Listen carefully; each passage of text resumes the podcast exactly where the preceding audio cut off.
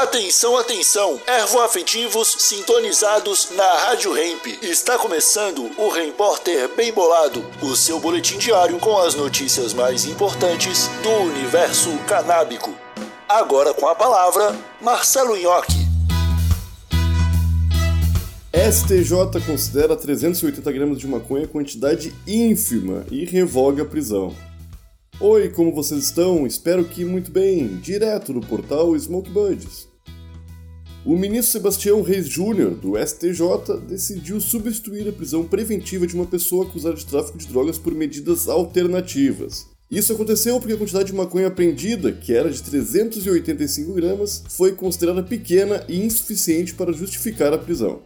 O juiz também argumentou que a falta de provas de renda obtida com a venda de drogas e a origem de maconha de outro estado não eram motivos sólidos para manter a prisão.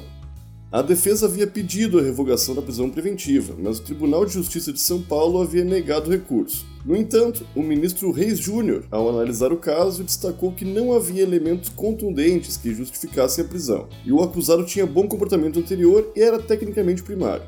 Ele concluiu que medidas alternativas à prisão eram mais apropriadas para o caso, deixando a decisão sobre essas medidas para o juízo de primeira instância. Essa decisão do STJ reflete um debate sobre a necessidade de estabelecer critérios claros para distinguir entre uso e tráfico de drogas, especialmente no que diz respeito à quantidade de droga apreendida, uma questão que especialistas em lei de drogas e direito penal têm levantado, buscando evitar prisões desproporcionais. Esse foi o seu repórter, seu noticiário diário com as principais notícias do universo canábico. Até amanhã!